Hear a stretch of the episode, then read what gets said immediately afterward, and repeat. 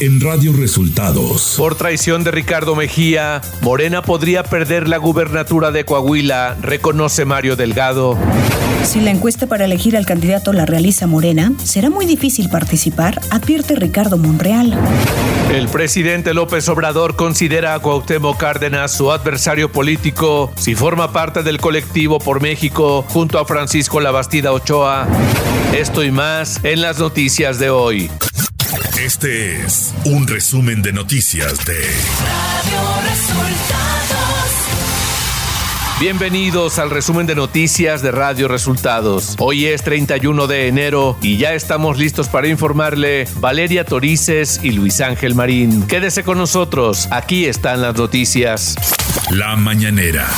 Este martes, en la conferencia de prensa, el presidente Andrés Manuel López Obrador se refirió al colectivo por México, formado por políticos como Cuauhtémoc Cárdenas y Francisco Labastida Ochoa. Están más cerca del bloque conservador, es una especie de ala moderada del bloque conservador el presidente López Obrador consideró que Cuauhtémoc Cárdenas ya se volvió un conservador del ala moderada y por lo tanto su adversario político. En política sí, sí él asume una postura de este tipo. Lo estimo mucho, lo respeto, lo considero precursor de este movimiento, pero estamos viviendo en un momento de definiciones y esta ancheta está muy angosta, no hay para dónde hacerse.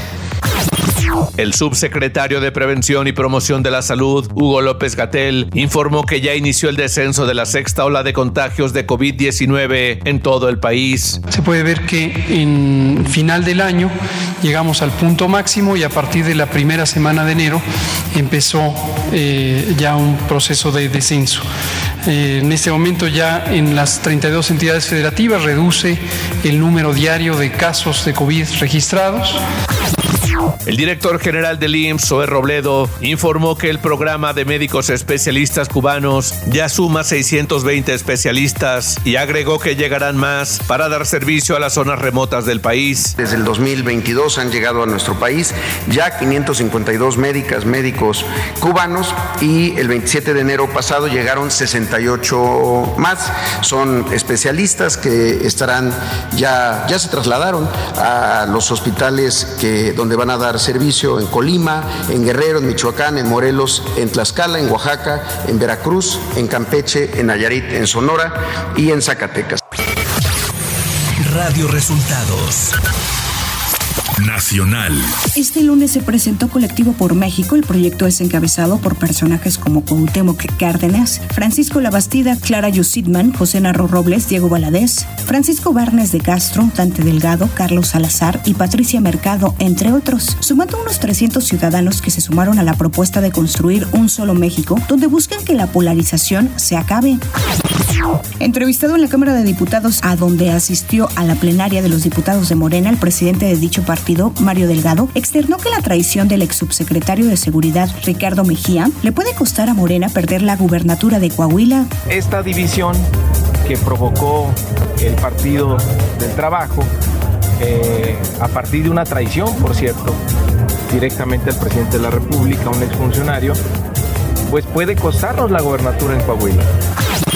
Este lunes se efectuó la reunión plenaria de la bancada de Morena en la Cámara de Diputados, al que asistieron los aspirantes a la candidatura presidencial de ese partido. El primero en hablar ante los diputados fue Adán Augusto López, secretario de Gobernación, que consideró que es momento de que los diputados dediquen este año a hacer mucha política en el territorio. Pues el presidente de la República cree que es el momento de ustedes de que sean ustedes los que vayan a la vanguardia de la cuarta transformación, que este año lo dediquen a hacer mucha política también, política en el territorio. Por su parte, el coordinador de los senadores de Morena, Ricardo Monreal, dijo a los medios que si la encuesta para elegir al candidato la realiza el partido, será muy difícil participar, por lo que propuso que se hiciera una elección primaria en lugar de una encuesta. Si en el caso de que se quedara la encuesta única, que yo espero que no, sería difícil participar, porque el que el partido la haga, el partido la cante, el partido lo organiza y el partido la sancione, a mí no me da confianza, a mí. La jefa de gobierno de la Ciudad de México, Claudia Sheinbaum, hizo un llamado a los diputados de Morena a la importancia de mantener la unidad y pidió que compañero que sea calumniado, compañero que tiene que ser defendido. Y también hablarles un poco del metro de la Ciudad de México para que nos ayuden a difundir y cerrar todas las calumnias que luego se dicen. Que por cierto, compañero que sea calumniado, compañero que tiene que ser defendido, porque esa es la parte de la unidad. Y no lo digo por mí, lo digo por todos, por todas. Mientras que el secretario de Relaciones Exteriores, Marcelo Brad, pidió que en la definición del candidato presidencial de Morena se respeten los acuerdos y el resultado de una encuesta bien hecha en la que la gente pueda participar. Ahora, ¿qué es lo que pedimos? Pues nada más lo mismo que pide cualquier militante morena, respeten los acuerdos, que la encuesta se lleve bien a cabo, etc. Y que la encuesta esté bien hecha, que la gente la pueda participar, en fin. El ex líder del cártel Milenio, fracción del cártel de Sinaloa, Óscar El Lobo Nava Valencia, declaró este lunes que él le entregó a Genaro García Luna más de 10 millones de dólares en efectivo en sobornos cuando el acusado era secretario de Seguridad Pública. Además, implicó al exsecretario de la Defensa, Guillermo Galván Galván. Economía. El INEGI informó este martes que la economía mexicana registró un crecimiento del 3% a tasa anual en 2022, de acuerdo con los datos de la estimación oportuna del Producto Interno Bruto trimestral dados a conocer este martes. Los datos muestran también un crecimiento ligero en el cuarto trimestre de 2022, con cifras ajustadas por estacionalidad en línea con lo esperado por analistas, según la publicación de la estimación oportuna del Producto Interno Bruto trimestral del INEGI. El crecimiento del PIB trimestral se sería de 0.4% en términos reales, según el dato publicado este martes. Clima. Este día el frente número 28 persistirá sobre el noroeste del territorio nacional e interaccionará con un canal de baja presión que se extenderá en el occidente del Golfo de México. Ambos sistemas ocasionarán lluvias puntuales fuertes en Coahuila, así como lluvias con intervalos de chubascos y bancos de niebla en el noroeste de México. Continuarán las condiciones para la caída de aguanieve o nieve en zonas altas de Baja California, Sonora, Chihuahua, Durango, Sinaloa y Coahuila. Asimismo, se mantendrá ambiente muy frío a frío sobre el noroeste y norte de la República Mexicana.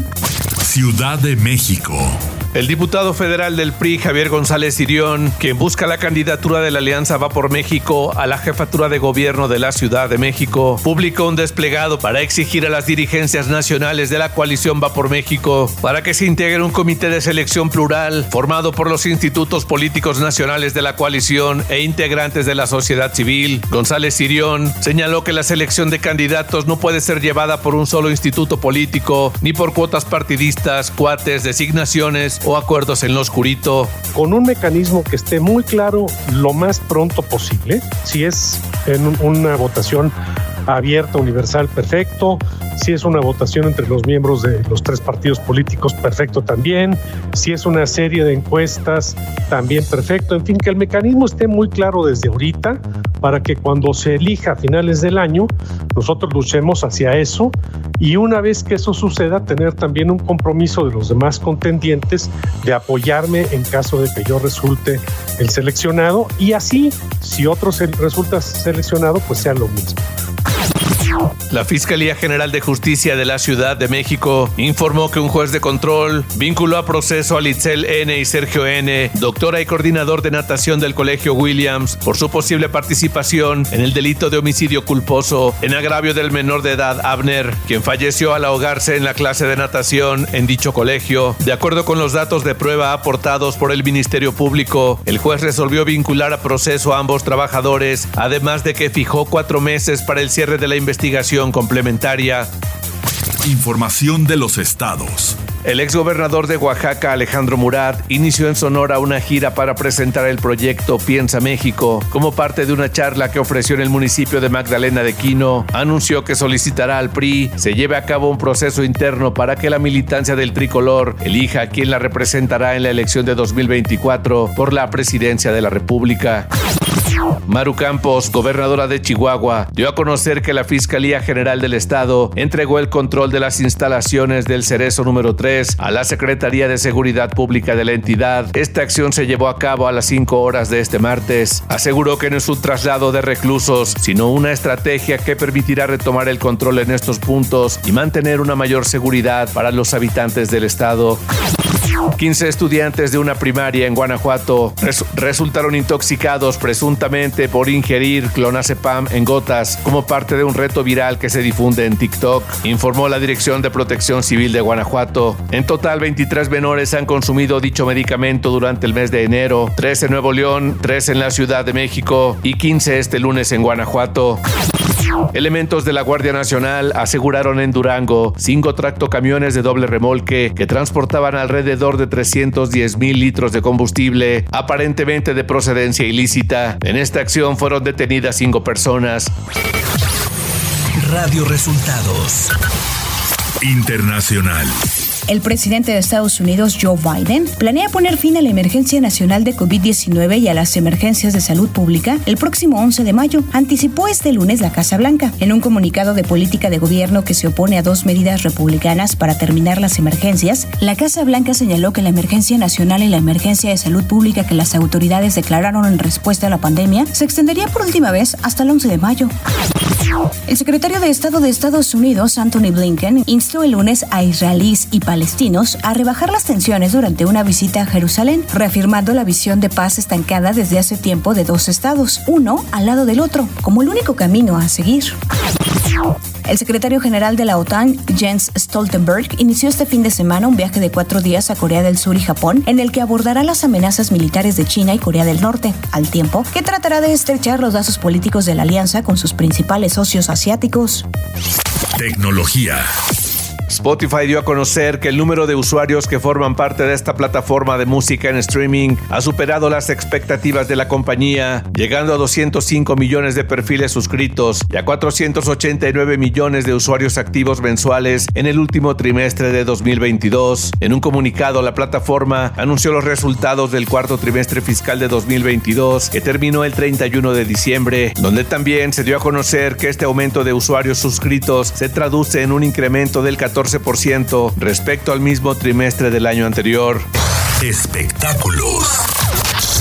El tercer capítulo de la exitosa serie The Last of Us, que se encuentra en HBO, incrementó 12% los views y alcanzó 6.4 millones de views de acuerdo con un reporte. La serie The Last of Us dejó en claro desde el primer episodio que será una fiel adaptación del videojuego y por ello se ha encaminado a ser una de las mejores series de este año y adaptaciones del mismo.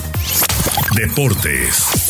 El piloto de la NASCAR Series México, Federico Gutiérrez Fico, falleció la noche de este domingo tras chocar el auto deportivo que conducía sobre la autopista Toluca Valle de Bravo. El piloto era considerado una de las grandes promesas del automovilismo mexicano y en 2022 fue galardonado como el piloto del año en la NASCAR México Challenge. Diego Laines ya llegó a Nuevo León para integrarse al equipo de los Tigres de la Autónoma de Nuevo León. En su llegada al aeropuerto de Monterrey, dijo estar muy feliz con el proyecto que hay y muy comprometido con el equipo. Y hasta aquí las noticias en el resumen de Radio Resultados. Hemos informado para ustedes Valeria Torices y Luis Ángel Marín.